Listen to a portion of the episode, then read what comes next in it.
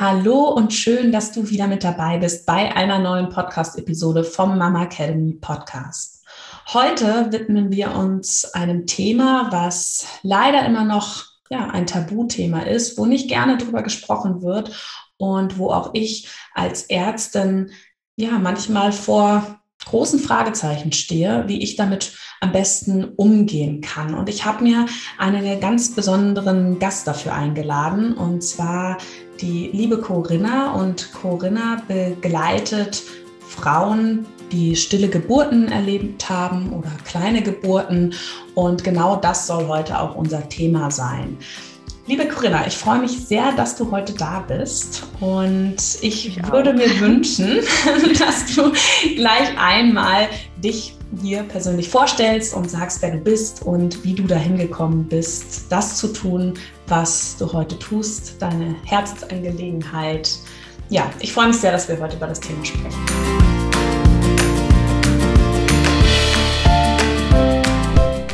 Hallo und herzlich willkommen beim Mama Academy Podcast, deinem Podcast für ein ganzheitlich gesundes und erfülltes Mama-Leben.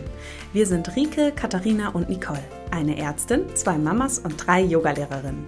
Zusammen möchten wir dich mit unserem Wissen aus dem Bereich Medizin, Yoga, Coaching und Ernährung bei der größten Transformation deines Lebens unterstützen. Als Mamas und Frauen ist es unser Herzensprojekt, dich in deine volle Kraft zu bringen. Dankeschön erstmal, dass ich dabei sein darf. Ist mir eine große Ehre. Ähm, ja, ich bin die Corinna. Ich bin, ähm, ja, mein Sohn, der würde immer sagen, Mama, wie viel Fach bist du denn Sternenmama? Oder wie viel Fach bist du denn jetzt Mama? Ähm, da muss ich mal ein bisschen überlegen, weil wir auch eine ganz schöne Reise hinter uns haben.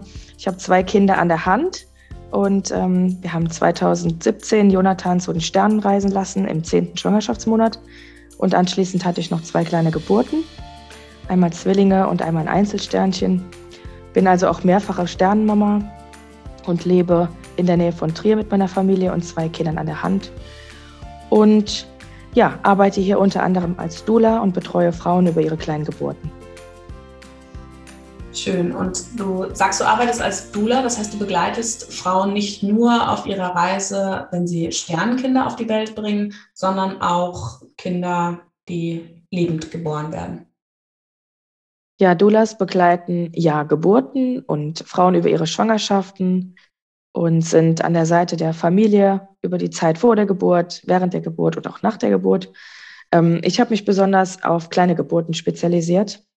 Das ist irgendwie nach meiner eigenen Erfahrung das, was mir am meisten am Herzen liegt, dass Frauen einfach gut über diese Zeit nach der Diagnose des Herzschlags kommen ähm, da wo sie einfach häufig zu wenig Unterstützung erfahren durch den medizinischen Sektor und natürlich auch äh, zu wenig Unterstützung im emotionalen Bereich, da wo Vorbereitung und Nachbereitung fehlt. Das ist so, ja, das, ähm, wo ich so mein Herzblut reingesteckt habe und reinstecke total wichtig, weil ich ähm, ja jetzt, seitdem ich in der Praxis arbeite, auch ähm, ja viel mit den Frauen natürlich auch nach der kleinen Geburt ähm, zu tun habe. Das heißt natürlich auch die Diagnosestelle und dann auch gemeinsam mit ihr ja, den weiteren Weg bespreche und mir da natürlich auch gerne Experten an die Seite hole oder den Frauen Experten an die Seite gebe ähm, oder ähm, Stellen, wo sie sich hinwenden können,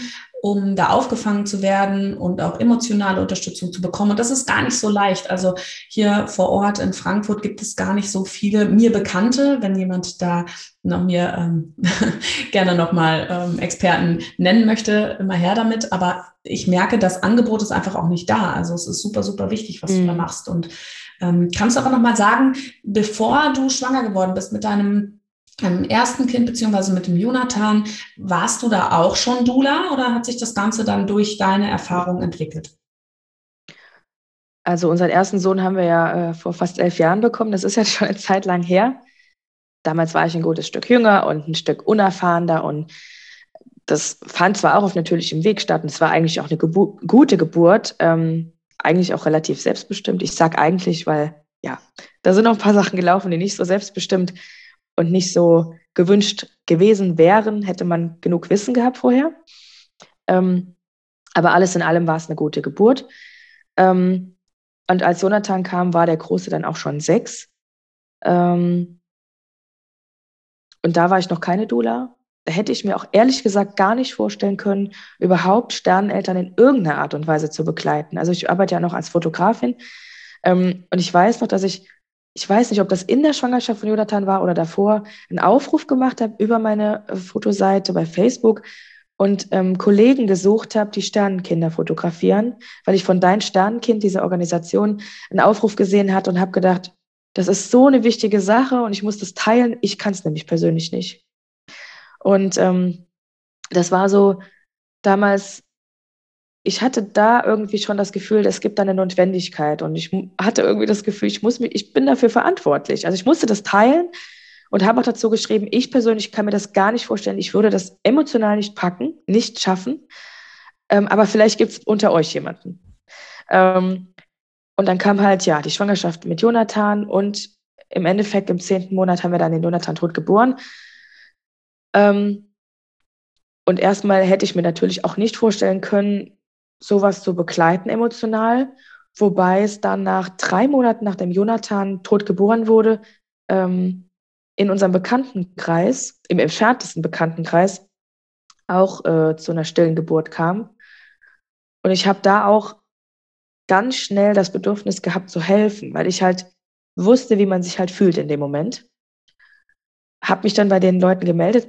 Also wir, wir kannten uns nur über Ecken und wir hatten uns noch nie persönlich getroffen und gesehen.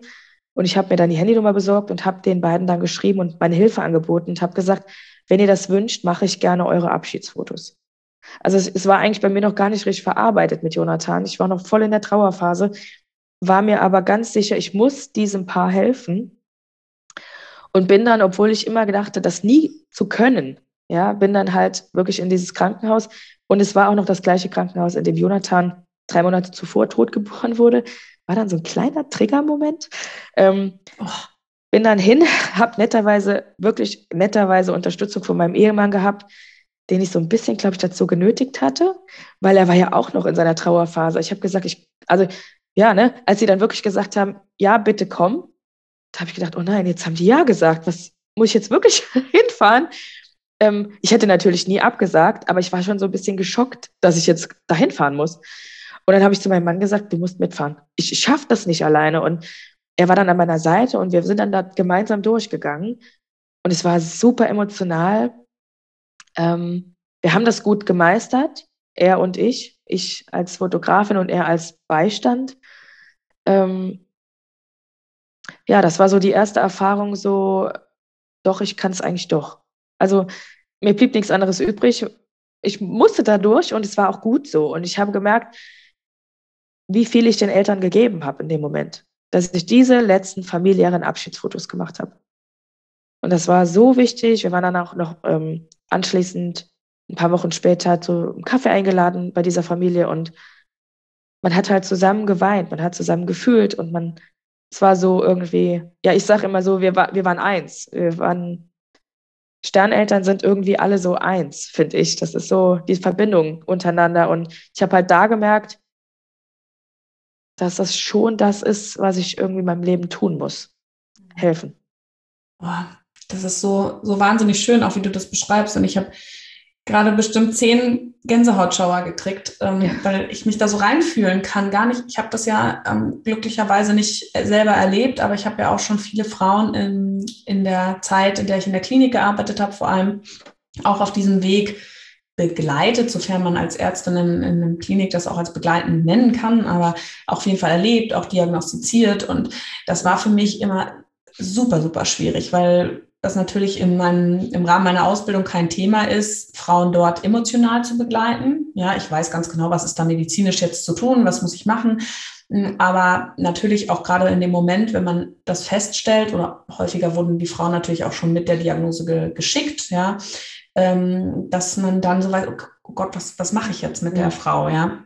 Das ist für mich wirklich so mit das Schlimmste, was ich mir vorstellen kann, was passieren kann im, im Leben. Ne? Und ich habe auch, als ich meinen ersten Sohn, als ich dann schwanger war, und ich habe da dann immer noch gearbeitet ähm, in der Klinik und auch auf der Station, wo wir Frauen mit stillen Geburten begleitet haben, was ich auch, muss ich ehrlicherweise sagen, damals total daneben fand, ähm, dass ich da mit meinem großen Bauch zum einen für die Patientin, mhm. ja, für die Frau mhm. selber, aber auch, auch, für, für mich, dich. Ne? Ja, ja ich habe wirklich solche Ängste gehabt ähm, in der Schwangerschaft, dass sie hatte ich beim zweiten, als ich in der Praxis gearbeitet habe, gar nicht mehr.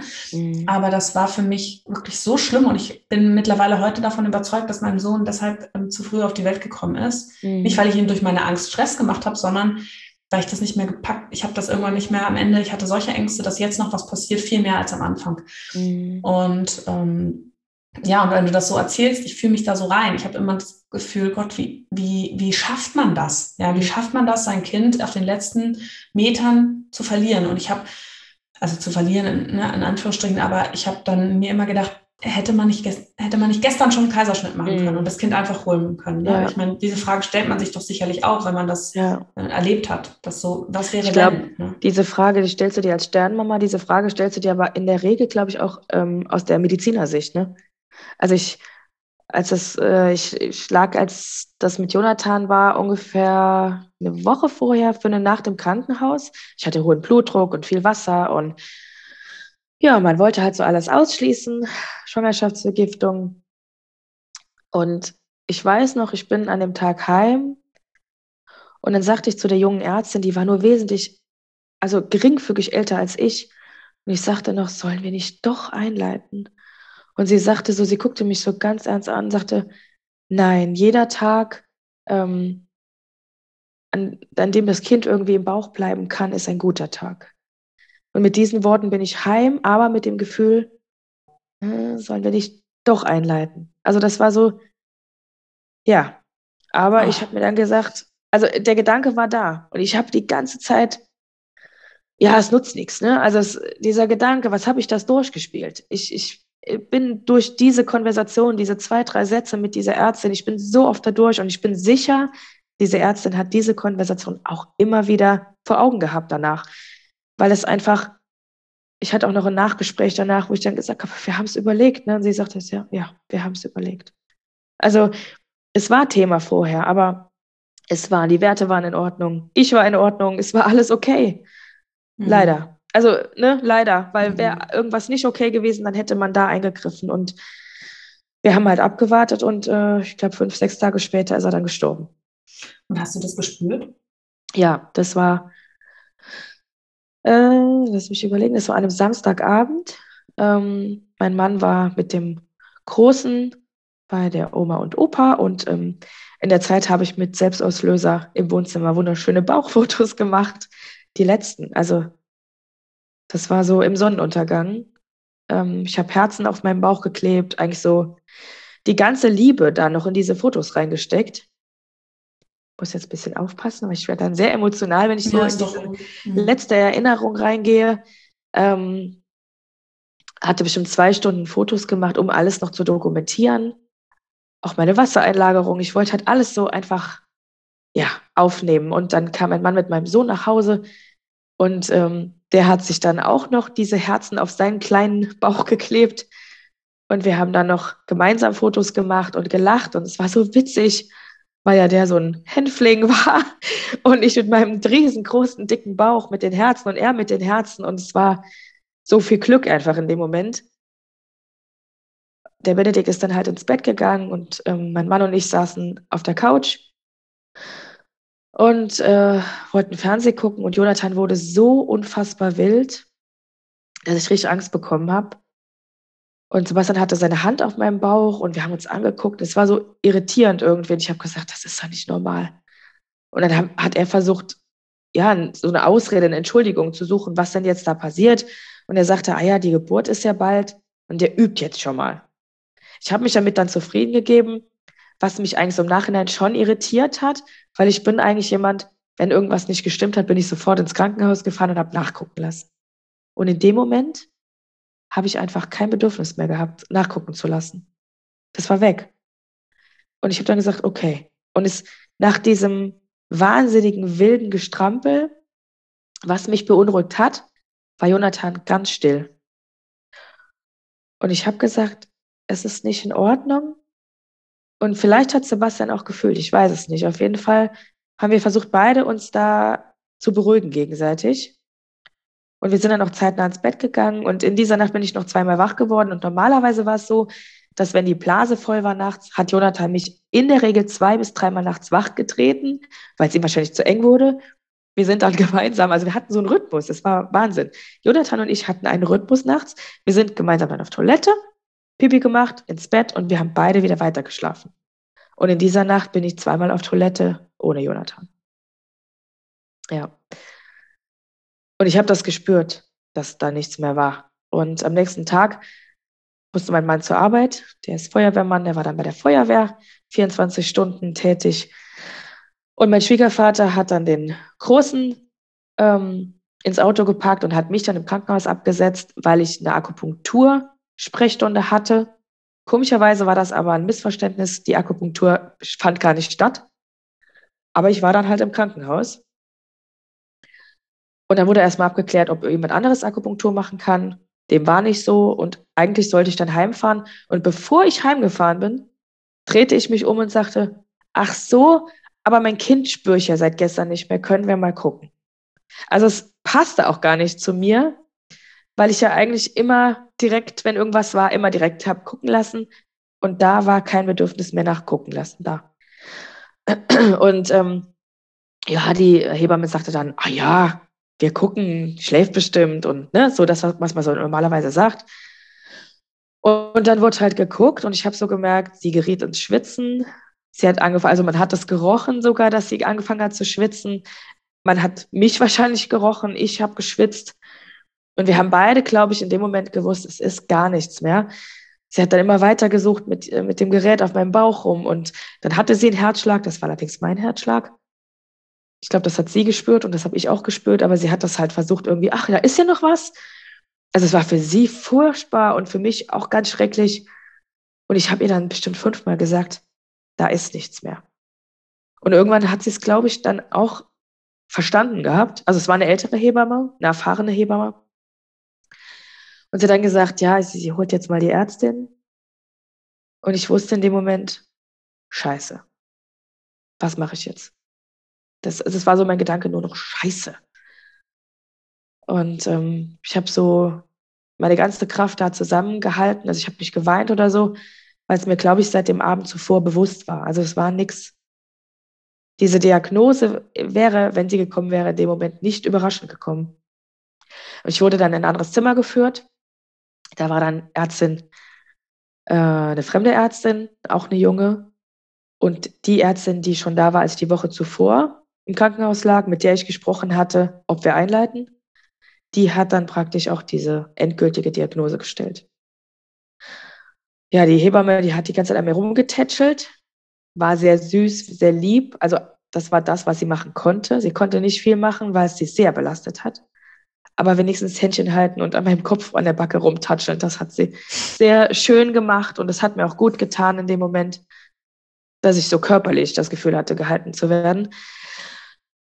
Und die, ähm, ja, diese junge Hebamme, die suchte und suchte und ja, es war halt nichts da. Es war nichts mehr da und ich habe ihr das auch direkt gesagt. Ich habe gesagt, es ist nichts mehr. Und sie guckte mich an mit ihren ganz großen blauen Augen. Ich werde das nie vergessen. Und sie schüttelte todunglücklich den Kopf und sagte, nein, da ist nichts mehr. Oh ja, und auch jetzt nach fünf Jahren, fast fünf Jahren, ist es im April fünf Jahre her, da reinzugehen, ist schon auch sehr emotional für mich. Ich glaube, das hört man auch. Äh, ich lag dann auf dieser Pritsche und es war eine Totenstille in diesem Raum und es ging alles so wie an, ja, wie so in Trance an mir vorbei. Also ich, wie so, ich muss jetzt funktionieren, das, ich muss jetzt da durch, aber ich will ja nicht, aber ich muss ja. Ne? Und ähm, ich sagte dann, dann nur, ja, wie bringe ich das denn jetzt meinen beiden Männern zu Hause bei, dem Kleinen und dem Großen? Ja, und dann habe ich mein Handy und rief meinen Mann an auf der Feuerwehr und sagte dann, ähm, er müsste halt sofort kommen.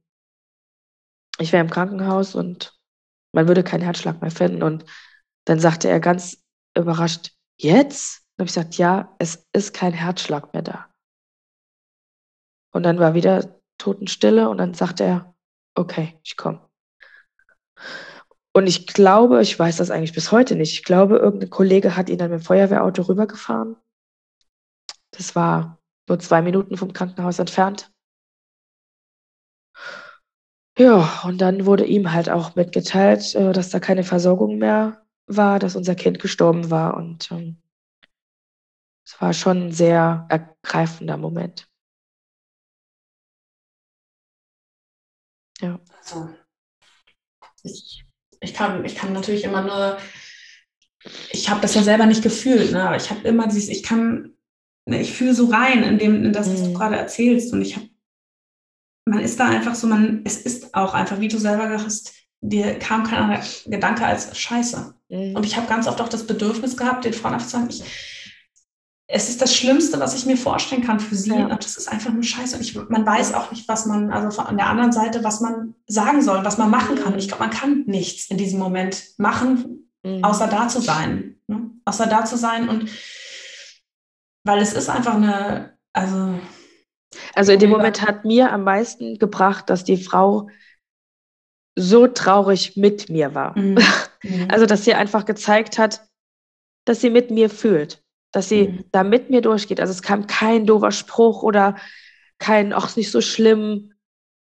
Die war so, also das, was man ja manchmal sogar von medizinischem Personal leider schon zu hören bekommt, weiß ich durch den Kontakt mit anderen Starreneltern.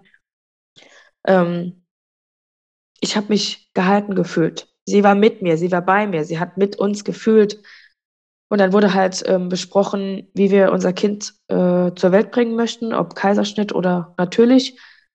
Und dann war ganz schnell klar, also ich wollte nie einen Kaiserschnitt und ähm, ja, dann äh, konnten wir auch entscheiden, ob wir sofort einleiten oder nochmal nach Hause wollen. Und dann haben wir gesagt, nee, wir wollen nach Hause, wir müssen das ja noch mit dem Großen regeln und wir wollten auch zum, zu meinem Papa und äh, zu den Eltern meines Mannes und wir hatten einfach das Bedürfnis, jetzt erstmal Ruhe. Das war so, jetzt erstmal einfach mal hier aussteigen. Das war so, das, was echt für beide wichtig war, jetzt nicht sofort in diesem Schockmoment reagieren und irgendeine Entscheidung treffen, sondern erstmal zur Ruhe kommen. Und das war das Beste, was wir tun konnten. Mhm. Wir sind also erstmal geflüchtet aus diesem Krankenhaus.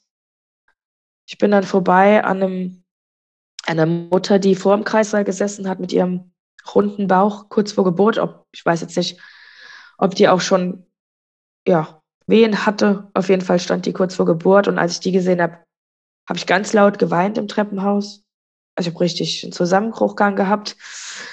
Wir sind dann die Treppe runter und halt aus dem Krankenhaus raus und ich habe gedacht, das ist der größte Albtraum. Also mhm. ich hatte mit 20 Jahren meine Mutter durch Suizid verloren. Ich dachte immer, das wäre so der größte Albtraum, aber das hier hat das getoppt. Also das hier war so, ja, für mich, also das eigene Kind zu verlieren, das ist einfach, ja, ich glaube, das, das Allerschlimmste. Ja. Ja, ich, also ich, ich glaube, dass ich auch diese Reaktion, ich meine, dass du dich in dem Moment noch zusammengerissen hast, ne, oder zu alles irgendwie deine Kraft mobilisiert hast, aber dann das auch vielleicht realisiert hast, als du dann diese andere Frau gesehen hast. ja. Die hatte das, was, die hatte das, was ich nicht mehr hatte, ne? Mhm. Aber es ist jetzt auch eigentlich, was mir jetzt gerade irgendwie natürlich, was ich irgendwie auch als schön empfinde, ist, dass du und dein Mann, dass ihr euch da so einig wart, ne? dass ihr so mhm. dieselben Vorstellungen hatte. Wir hatten ja auch darüber gesprochen, dass ich jetzt leider auch mh, hm, vor einem Monat ungefähr oder vor drei Wochen in der Praxis äh, den Fall hatte. Ja. Und dass das Paar einfach so unterschiedlich reagiert hat und so mhm. unterschiedlich umgegangen ist mit der Trauer. Die, die Frau war super traurig. Ich war auch sehr traurig. Ich habe auch angefangen zu weinen. Es war ein bisschen an einer anderen Ecke des Raumes, weil ich dem als Paar erstmal Zeit geben wollte, weil sie auch zusammen waren.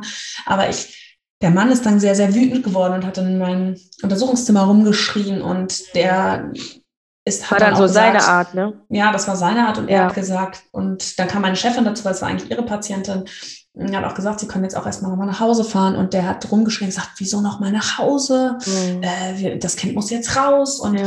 und die Frau, du hast ihr eigentlich in den Augen angesehen, dass sie gerne nach Hause möchte.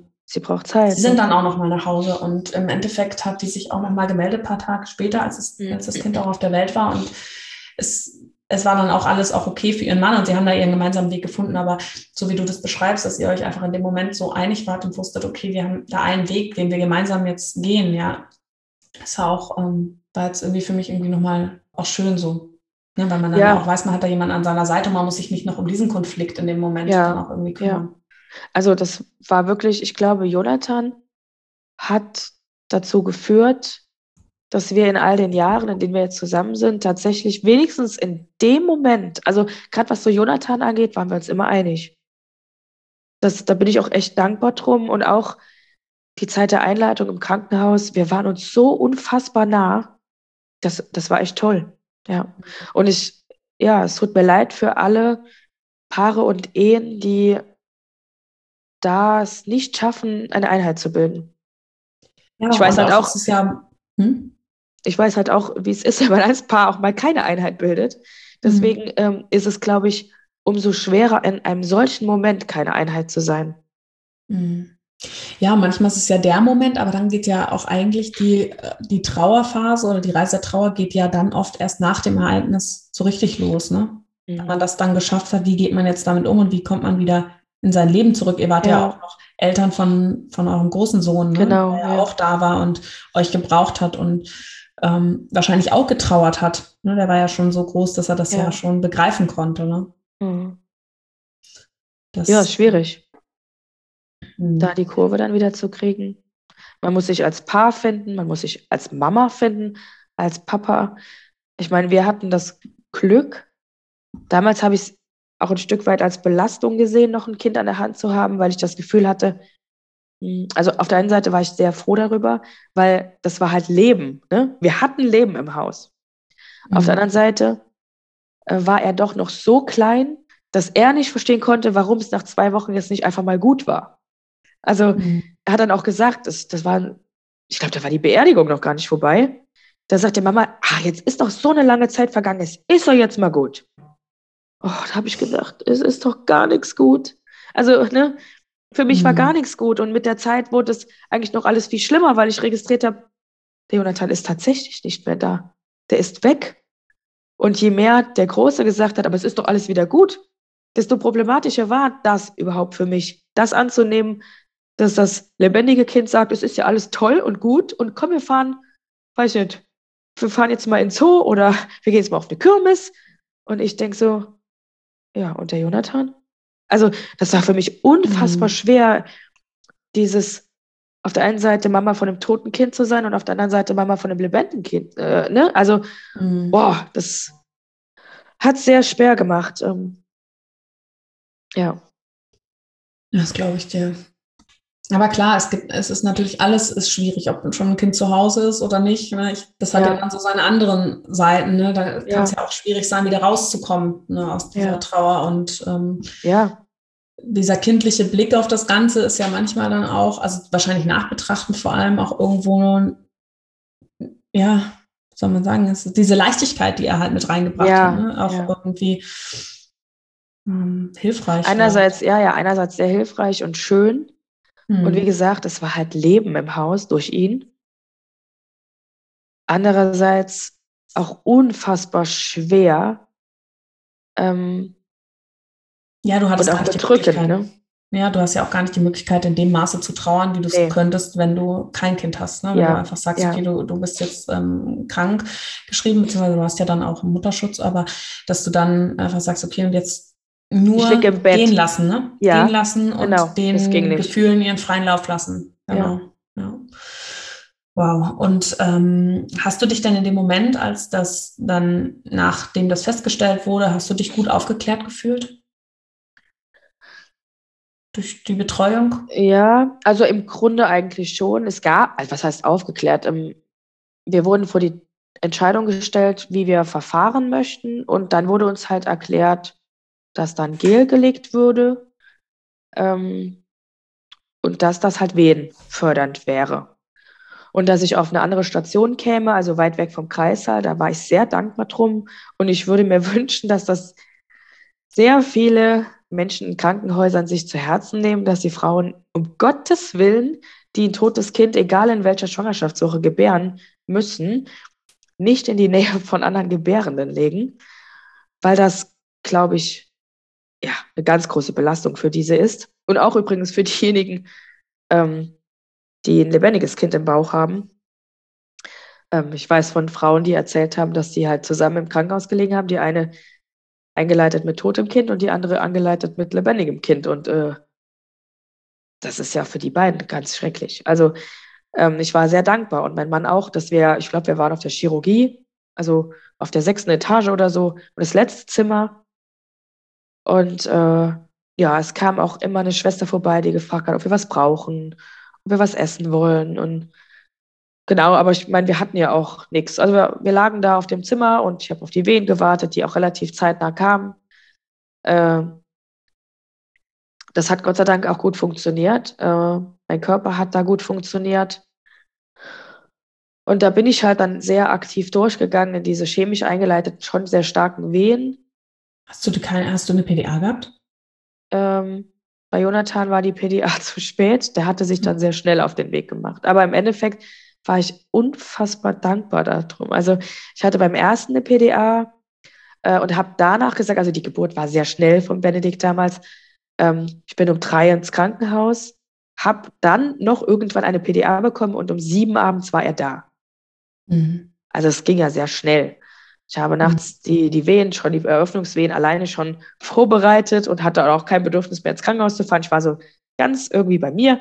Und deswegen war die Geburt im Krankenhaus dann tatsächlich sehr schnell, trotz PDA. Äh, und hatte auch gesagt, aber bei Jonathan, ich brauche unbedingt eine PDA. Ich will, ich will wenigstens diesen Schmerz weg haben. Mhm. Naja, und Einleitung erfolgte dann abends. Äh, ich hatte dann die ganze Nacht Wehen, starke Wehen und irgendwann um fünf morgens, ich hatte einfach keine Lust mehr, auf dem Zimmer zu sein. Äh, ich sagte dann zu meinem Mann, wir fahren jetzt in den Kreissaal. Also wir sind dann mit dem Rollstuhl runter in den Kreissaal. Ich hatte einfach, ich hatte die Schnauze, muss ich sagen, voll von dieser Situation, dieses Warten. Ich wollte jetzt einfach gebären. So. Ich wollte jetzt einfach mein Kind sehen. Wenn es schon tot war, wollte ich es wenigstens sehen. Und ähm, dann sind wir in den Kreissaal und dann kam die Ärztin nochmal und wir wurden nochmal untersucht und besprochen und dann sagte sie, sie würde jetzt eine zweite Geleinlage legen, aber jetzt halt direkt an den Muttermund. Und das hat sie persönlich dann auch selber gemacht. Und das hat tatsächlich dazu geführt, also sie sagte, innerhalb von zwei Stunden bekommen sie jetzt schon auch starke Wehen, aber sie können auch gerne nochmal aufs Zimmer hoch und mein Körper und ich glaube, ich bin einfach gut mit meinem Körper, mit meiner Seele. Es ist so eins irgendwie. Also es hat, das funktioniert bei mir echt gut. Äh, das, das hat dazu geführt, dass ich nicht innerhalb von zwei Stunden Wehen bekommen habe, sondern dass ich nach zwei Minuten senkrecht an die Decke gegangen bin. Ähm, und dann hieß es nicht mehr, geh aufs Zimmer, da war ich unter Geburt. Ja.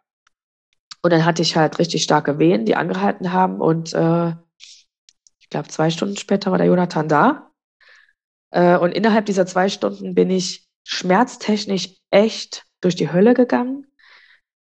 Hab dann, ich weiß gar nicht, was es war, irgendwas in den Hintern bekommen, eine Spritze. Sollte so eine Scheißegal-Spritze sein, äh, war dann auch etwas ver so vernebelt danach, aber gefühlt pff, waren die Schmerzen einfach, es waren halt unheimliche Schmerzspitzen. Also so eine Einleitung ist halt schon heavy. Und ähm, dann habe ich dann irgendwann, ich habe gesagt, ich brauche jetzt die PDA, ich kann nicht mehr, ich will auch nicht mehr. Dann hat das ewig gedauert, bis dieser Mensch mit der PDA, also mit dem ganzen Gerätschaft da ankam. Der kam dann auch erstmal rein, war ein bisschen doof, der sagte dann in einem sehr fröhlichen Ton, Hallo, ich bin der und der und Sie sind? Boah, ich guckte den nur an und sagte, ich bin die Corinna und du machst jetzt einfach. Also ich war in einem. ich war einem, ich, ich war nicht mehr in der Lage, überhaupt irgendein Gespräch zu führen. Ich wollte eine Schmerzlinderung und wollte kein Gespräch mehr. Der fing relativ langsam an, alles vorzubereiten. Ich sollte mich aufrecht hinsetzen und in dem Moment hatte ich Druck im Hintern. Und dann war für mich persönlich schon klar, da ich eine Geburt, Geburt auf natürlichem Weg schon hinter mir hatte, oh, dumm gelaufen, das ist jetzt zu spät für die PDA. Das war mir ganz schnell klar. ich habe zuerst meine Klappe gehalten, weil ich dachte, ach, vielleicht kriegst du trotzdem noch die PDA. Aber das war einfach, das war unfassbar. Also der Jonathan wollte einfach raus.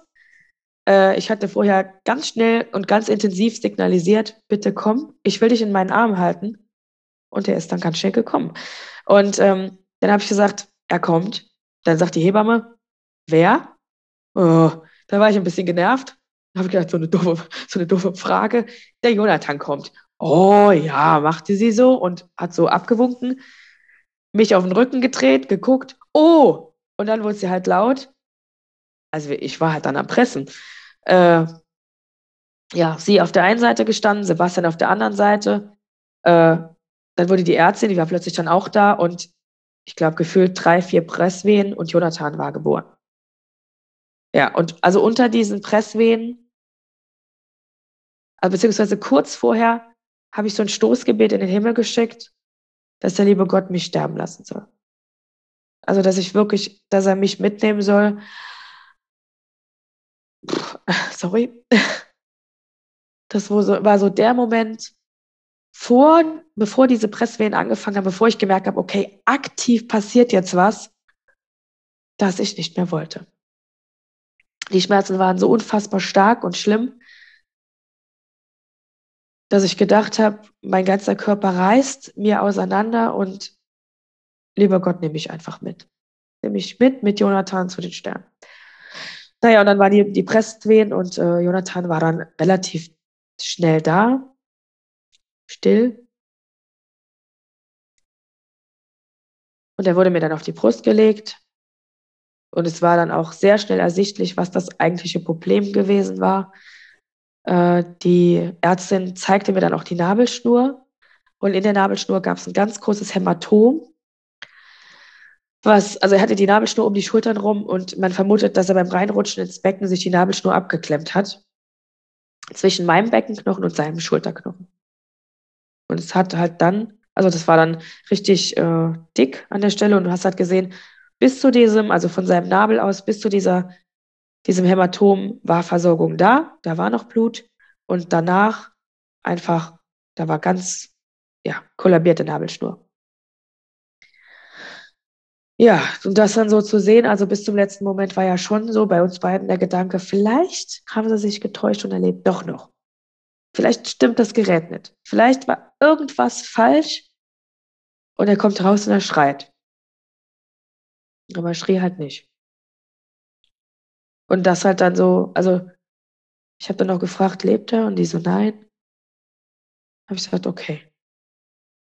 Und dann war das halt ausgesprochen, er war da und ja, 54 Zentimeter. War ein großer Junge, mhm. schwarze Haare, wie der erste Sohn.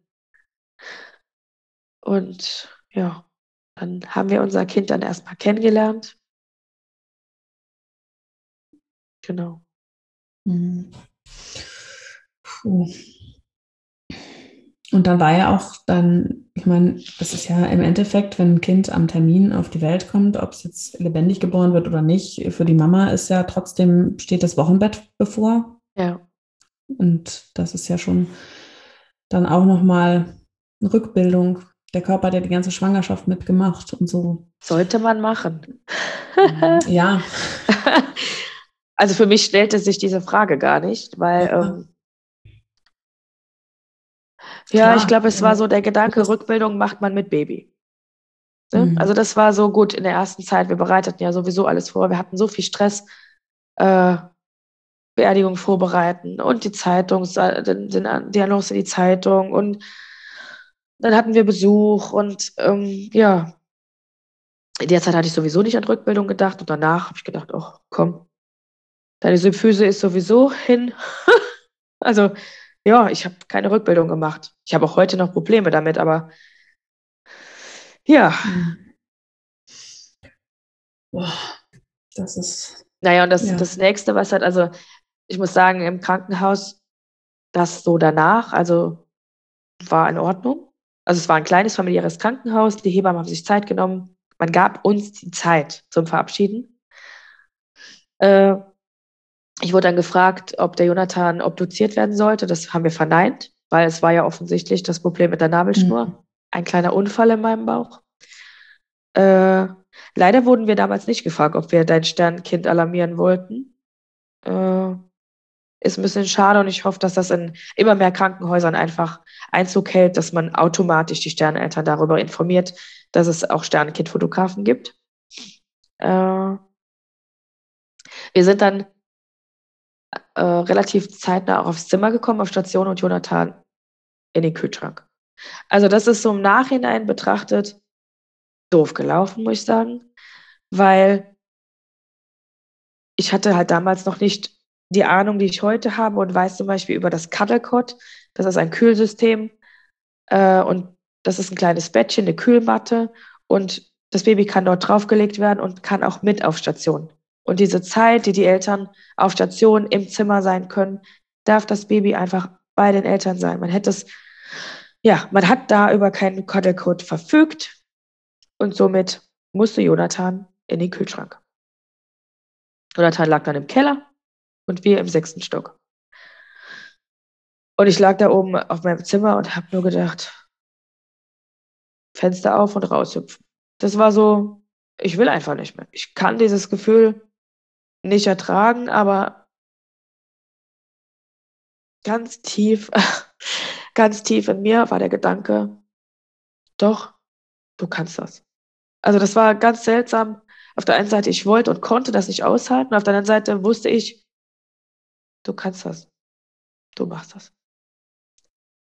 Ja, und dann kam an dem Tag halt noch unsere Familien, also meine Schwiegereltern kamen dann mit Benedikt und Benedikt hat sich tierisch auf seinen Bruder gefreut. Dann habe ich dann, das war auch so der Moment, wo ich dachte, um Gottes Willen, warum freut der sich denn jetzt so? Der hat dann richtig, juhu, wo ist denn mein Bruder? Ich habe gesagt, Benedikt, aber der Jonathan ist doch tot. Also ich war am Heulen und der hat Juhu gerufen.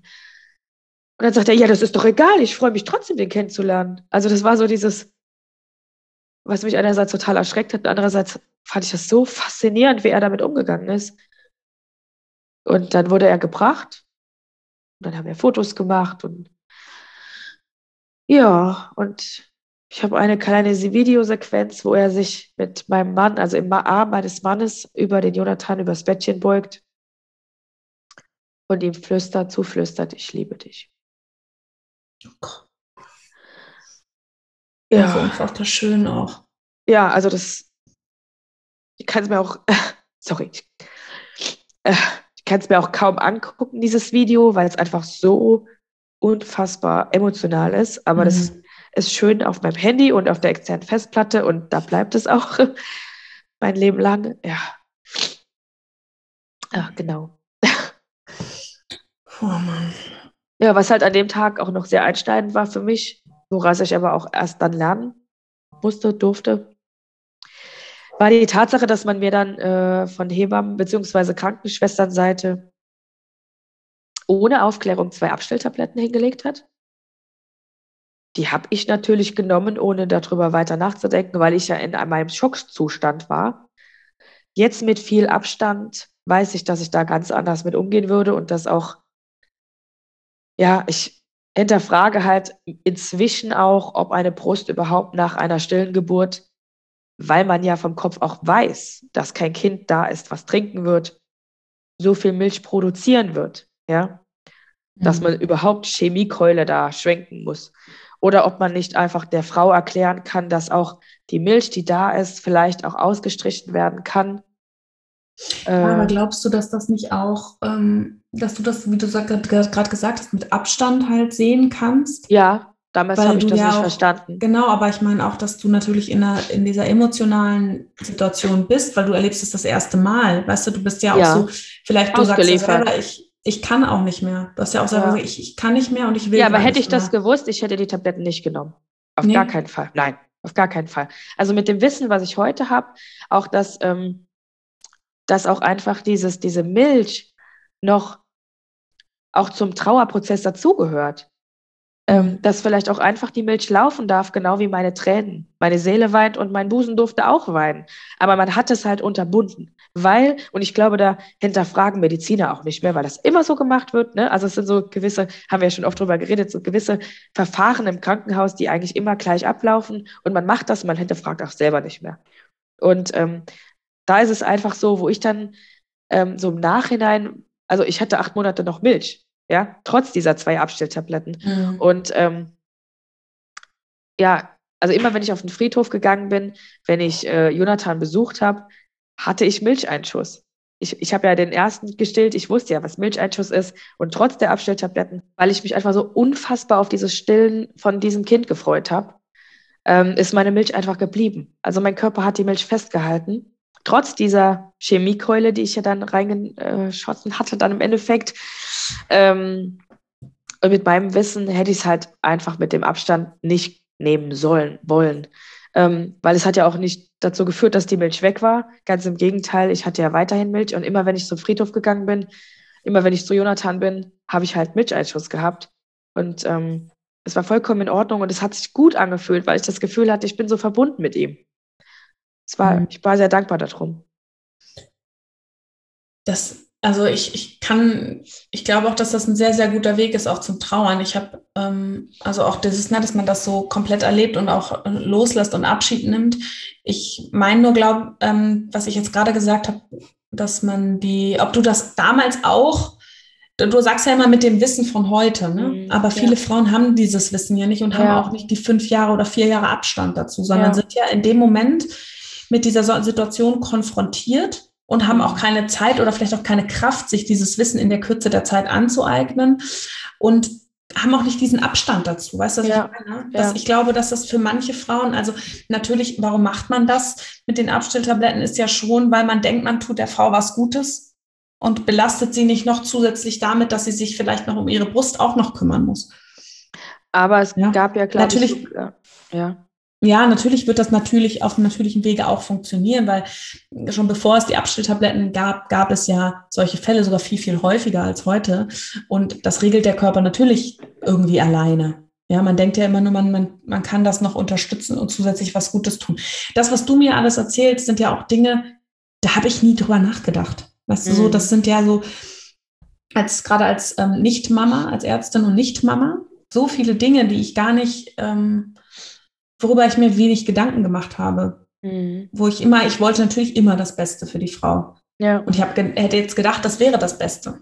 Mhm. Weißt du? Und da ist es auch super spannend, auch von deiner Seite mal zu hören, ähm, was vielleicht aber auch jetzt, du hast ja auch viel Erfahrung und ähm, also mit anderen Sternenmamas auch, was ist da wirklich vielleicht noch besser, ne? Was, was, was mhm. denken wir vielleicht auch, was ist gut und ist gar nicht so gut? Also ich würde mich da auch echt freuen, wenn medizinisches Personal da auch mal anfangen würde zu hinterfragen und nicht nur so in diesen, ähm, ja, wenn das immer so gelaufen ist, äh, muss es auch weiterhin so laufen, dass man da auch einfach über die Tellerrand hinausblickt. Ähm, ich habe da auch in meinem Buch, was ich veröffentlicht habe, ähm, zum Thema Abstillen nach stiller Geburt, Geburt ähm, habe ich halt auch ein Kapitel dazu geschrieben. Und da habe ich auch herausgefunden, dass Ratiofarm im Dezember 2014 eine Mitteilung veröffentlicht hat. Anwendungseinschränkungen promogreptinhaltiger Arzneimittel zur Hemmung der Milchbildung. Und dass es da auch äh, wohl Warnungen gab, dass es da ähm, ja schwerwiegende, also da steht, in seltenen Fällen wurden schwerwiegende Nebenwirkungen ähm, nach Geburt berichtet. Und ähm, das ist halt einfach, ne, wenn wir auch von, von dieser psychischen Komponente ausgehen, ähm, da möchte ich mal die These einfach aufstellen, dass es ja auch sein kann, dass die Frau, die ja ohnehin ähm, jetzt ne, ein, Horm ne, ein Hormonchaos hat, was ja ohnehin nach Geburt ist, ja, das ist ja sowieso immer da. Dann kommt hinzu, dass die in der Trauerphase ist, dass noch Trauer hinzukommt, eine psychische Komponente. Dann gibt man, ähm, ja, gibt man die Prolaktin-Sekretionshemmer und das muss der Körper dann auch noch verkraften. Und das sind ja auch Chemiekeulen. Das kommt dann auch noch hinzu. Ähm, und wenn dadurch, also bei mir sind damals ähm, Extrasystolen entstanden. Ich hatte im Krankenhaus Extrasystolen, die ich noch nie vorher hatte, die mir unheimlich Angst gemacht haben, weil ich gar nicht wusste, was es ist. Das weiß ich heute. Aber mhm. ich habe damals gesagt, hier pluppt so. Das war so, ich habe die Ärztin gerufen und gesagt, hier pluppt es. Und ihr, ihre Satz war, den werde ich auch nicht vergessen, das sind die Organe, die sich jetzt widersetzen, weil Platz im Bauch ist. Und es hat mich keiner untersucht. Es hat auch keiner hinterfragt, wo, woher dieses Pluppen kommen könnte. Dass das Extrasystolen war, waren aufgrund wahrscheinlich dieses Medikaments. Da wurde gar danach geguckt. Das hat keiner hinterfragt. Ne? Und ähm, einfach, wenn wir wissen, ähm, dass diese Medikamente, also da steht was von Nutzen-Risikobewertung, ja, und wenn diese Medikamente und diese Warnung, die 2014 schon rausgekommen ist, wenn da steht, ähm, eine Anwendung von Probokryptin ist auf medizinisch begründete Fälle zu reduzieren. Ja, also dann stellt sich für mich die Frage, was ist ein wirklich ernsthaft medizinisch begründeter Fall? Ist das wirklich, ne? Also, wenn wir noch gar keinen krassen Milcheinschuss haben, klar wird das, sollte das das schon verhindern, aber die Frage, die ich mir stelle, ist halt wirklich, wird so viel Milch wirklich gebildet, wenn ich ja als Frau weiß, ich habe kein Kind, was die Milch brauchen wird? Ne? aber da wird halt nicht geforscht. Also da gibt es, glaube ich, also ich, ich weiß zumindest von keiner Forschung, von keiner Studie diesbezüglich was. Ähm, und ob man die Milch nicht einfach mit einbeziehen kann in Loslassen, in diesen Trauerprozess, in ja, mhm. man könnte immerhin, immer, immer noch nachträglich irgendwas geben. Wenn man merkt, oh, man kriegt gar nicht mehr die Kurve, aber schon allein vorher das zu geben, obwohl man noch gar kein Problem, sage ich jetzt mal, mit der Brust hat, in meinen Augen finde ich das also kein guter Ansatz. Und ähm, wenn, ich, wenn ich davon ausgehe, dass diese Frau eh in diesem Hormonchaos ist, mit der Trauer und hat dann auch noch die körperlichen Beschwerden der Rückbildung und so weiter, ja. Und dann gibt man noch diese Chemiekeule. Also dann wundert es mich nicht, dass diese Frau, die ja ohnehin eine psychische Grundvorbelastung hat, dann in äh, eine Wochenbettdepression rutscht. Hm. Und da ja, ist also mich sicher, wirklich da ist auf jeden Fall was dran. Auch dieses Medikament wird ja heutzutage, also da wird heute wird ja auch nicht einfach so verschrieben. Ne? Also es ist jetzt ja auch nicht so, dass man das jetzt jeder Frau gibt. Wir haben ja auch oft den Fall jetzt, jetzt mal unabhängig von einer stillen Geburt, wenn Frauen einfach sehr, sehr viel Milch haben und so hat man ja früher auch dann eine Tablette gegeben oder eine halbe oder über mehrere Tage immer wieder eine halbe. Macht man ja, sollte man ja heute auch nicht mehr machen. Ne? Mhm. Das stimmt. Aber ich, ich würde gerne noch mal so ein bisschen auch auf deine Arbeit eingehen. Du ähm, hast ja schon gesagt, du hast ein Buch geschrieben und du begleitest ja aber auch oder du ähm, nicht nur stille Geburten, sondern auch kleine Geburten. Wie würdest genau. du denn das einfach mal jetzt begrifflich einmal abgrenzen voneinander? Ja, die stillen, also ne, in der Ge Gesellschaft sagt man so zu stiller Geburt einfach am Ende der Schwangerschaft. So ab der 20. Woche redet, davon redet man halt, ähm, da redet man von stiller Geburt, weil es halt eben still bleibt. Und vorher kennt die, also ja, das, was die Gesellschaft kennt, ist halt die Fehlgeburt. Aber Fehlgeburt hört sich für mich einfach nach Fehler an. Nach das Kind ist ein Fehler, der Bauch ist ein Fehler, die Frau ist ein Fehler, mein Unterleib, mein Uterus sind Fehler, ähm, Fehler im System. Und Fehler finde ich einfach kein schönes Wort und deswegen finde ich kleine Geburt einfach viel schöner und viel passender, weil es eben das auch ist aus meiner Erfahrung. Mhm. Das, was die Gesellschaft, glaube ich, auch erstmal noch verstehen musste, vor allen Dingen die Medizin, dass halt so ein Vorgang der kleinen Geburt tatsächlich ein Geburtsvorgang ist. Dass wir da auch nichts kleinreden müssen, ähm, weil da der Körper Wehen produziert, um auch ein ganz kleines Kind rauszuschaffen, um loszulassen. Diese Frauen haben Wehen. Unter Wehen kriegen die ihre Kinder. Und ähm, da gibt es leider, glaube ich, fehlt da ganz viel Auf, äh, Aufklärung im medizinischen Bereich, ähm, wird ganz oft runtergespielt. Also wenn ich Frauen begleite, ich glaube, eine einzige von gefühlt 25 wurde von ihrer Frauenärztin wirklich gut begleitet. Die wohnte in Australien, da ist es vielleicht auch anders als in Deutschland. Die hat die, Aus, die absolute Ausnahme äh, ja, gehabt und gemacht. Die wurde ähm, auch sehr motiviert. Du schaffst das und du schaffst diesen natürlichen Weg. Und in Deutschland, also aus meiner Erfahrung raus, kriegen die Frauen wirklich permanent Angst gemacht nach der Diagnose des fehlenden Herzschlags. Ihnen wird gesagt, sie schaffen das nicht, das Kind ist viel zu groß. Also auch wenn du so ein Kind in der zehnten Woche hast, dass die Fruchthöhle wäre viel zu groß, um natürlich zu gebären. Das kam schon ganz oft, wo ich mich dann gefragt habe, Hä, aber ich kriege mein Kind in der 40. Woche auf natürlichem Weg. Warum soll dann denn die Fruchthöhle in der zehnten Woche zu, klein, zu groß sein? Naja, ähm, aber das zeigt mir einfach, dass da einfach das Wissen fehlt. Ne? Mhm. Im, also im Frauenarztbereich. Das Wissen und ähm, ich kann die jetzt Routine auch, sagen, auch.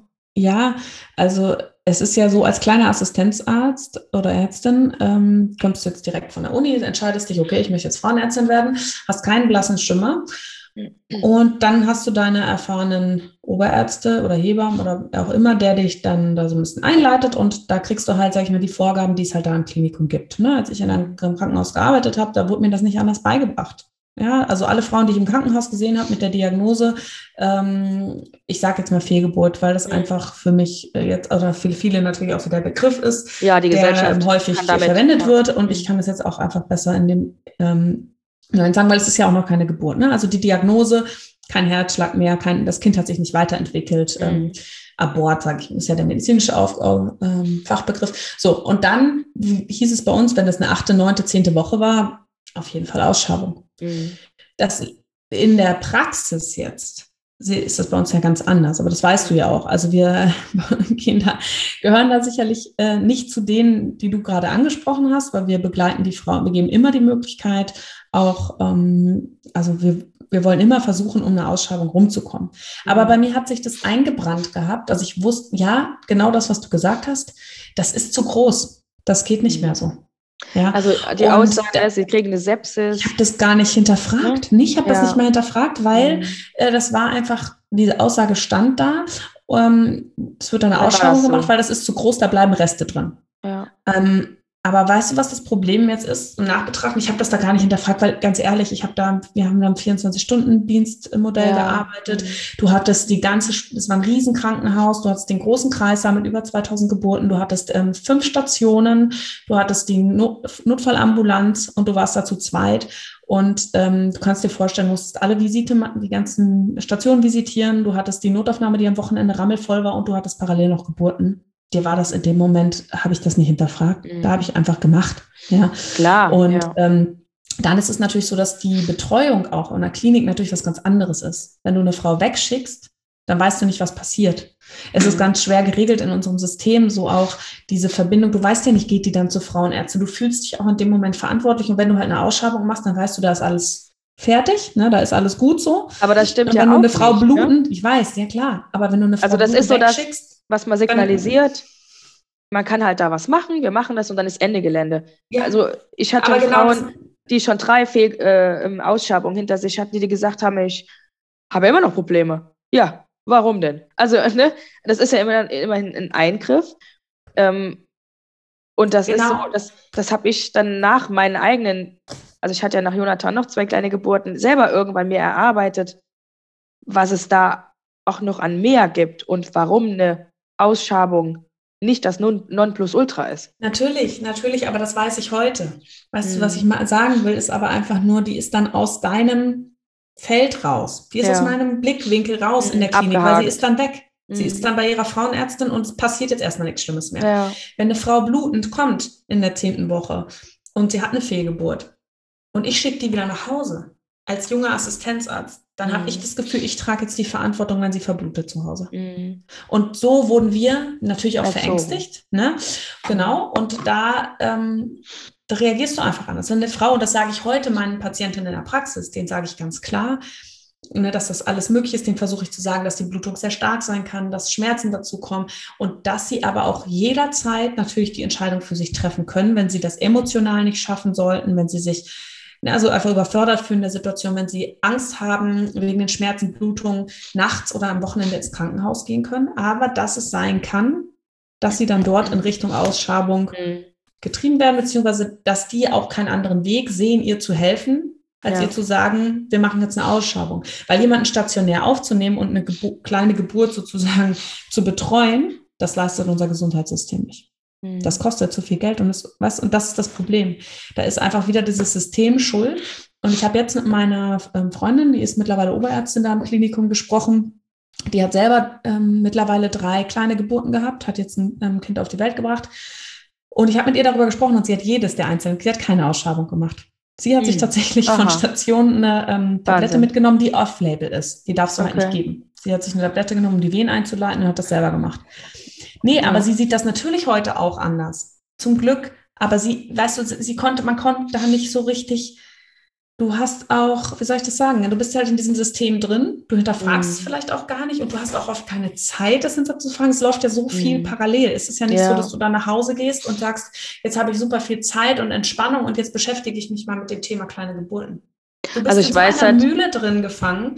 Und Ja. was ich jetzt aber noch sagen wollte, für sie ist das ja jetzt auch etwas. Sie wollte das auch ändern. Sie ist jetzt noch in Elternzeit, aber sie hat dann auch mit unserer anderen Oberärztin gesprochen und gesagt, warum machen wir das nicht? Ja. Während ihren Kleingeburten. Ich sage, Ja. warum machen wir es nicht? ja, Und die sagt, zu viel Arbeit, zu viel Zeit. ja, ja, ja. Und das ist einfach, das ist ja schon krass.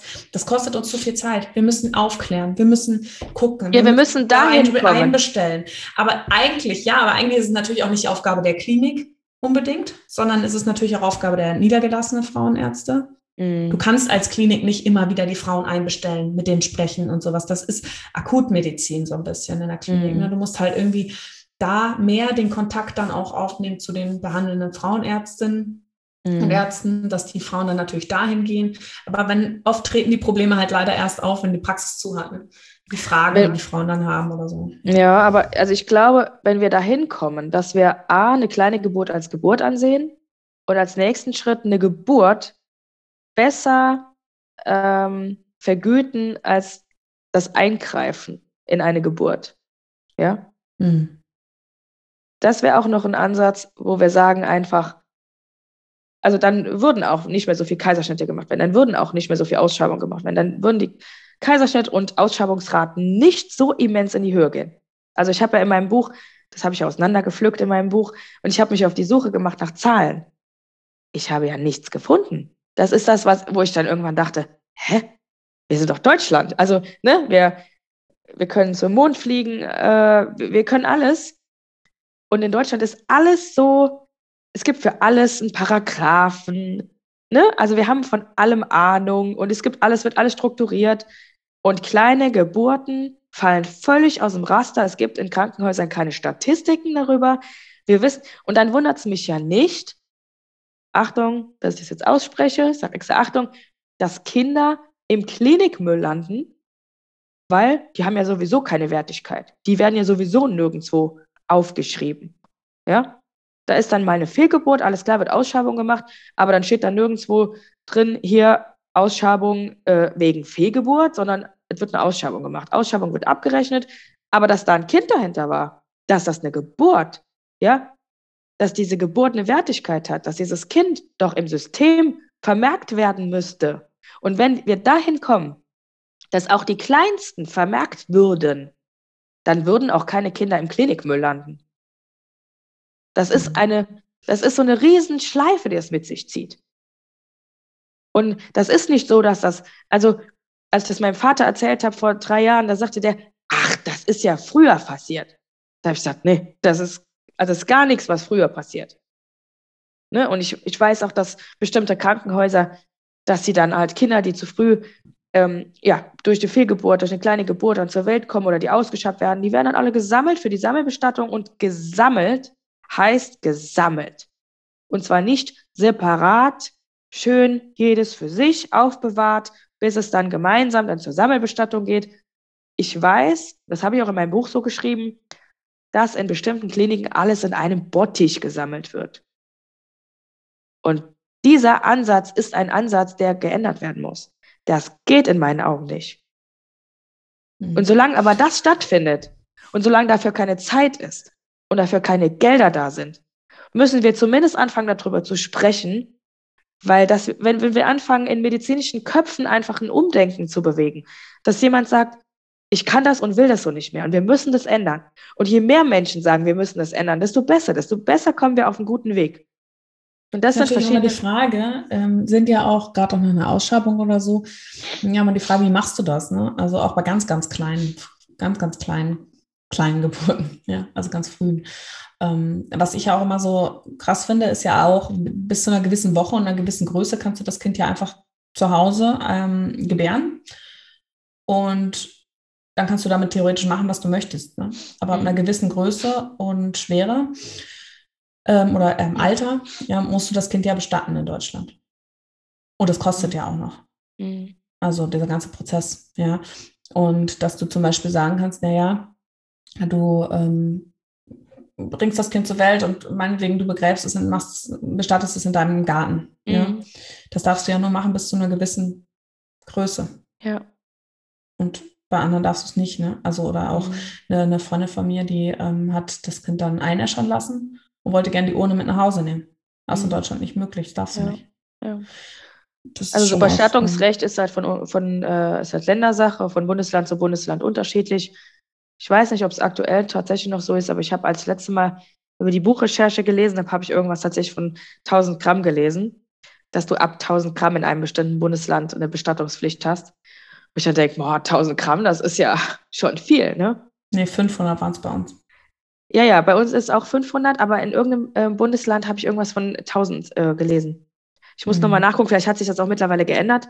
Äh, hatte mich sehr erschreckt.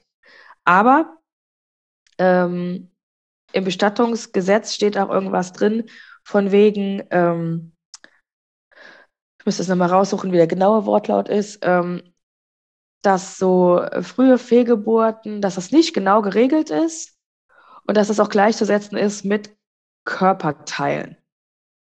Also, dass dann, wenn so eine frühe Fehlgeburt ist, ähm, dass das halt wie so ein Arm, ne? dass das nicht wie so ein Mensch gehandelt wird, sondern es ist ja unter 500 Gramm, das ist ja. Und das ist einfach, ja, da müssen, das, wir müssen unsere Bestattungsgesetze dann einfach gravierend überarbeiten, weil ich bin halt der Meinung, wenn diese Kinder, die einfach zu früh ihr Familiensystem verlassen und danach keinen Platz bekommen, ähm, das sind blinde Flecken. Also die Helga Schmidtke, die Sternkindbestatterin und Dula, die sagt darüber so schön, das sind blinde Flecken im System. Ähm, und das sind einfach, ja, es sind Stellen in unserem Familiensystem und die sind da, die spürt man. Also ich habe immer gesagt, ich, irgendwas läuft in meiner Familie, irgendwas ist da schief, irgendwas ist komisch nach dem Tod meiner Mutter.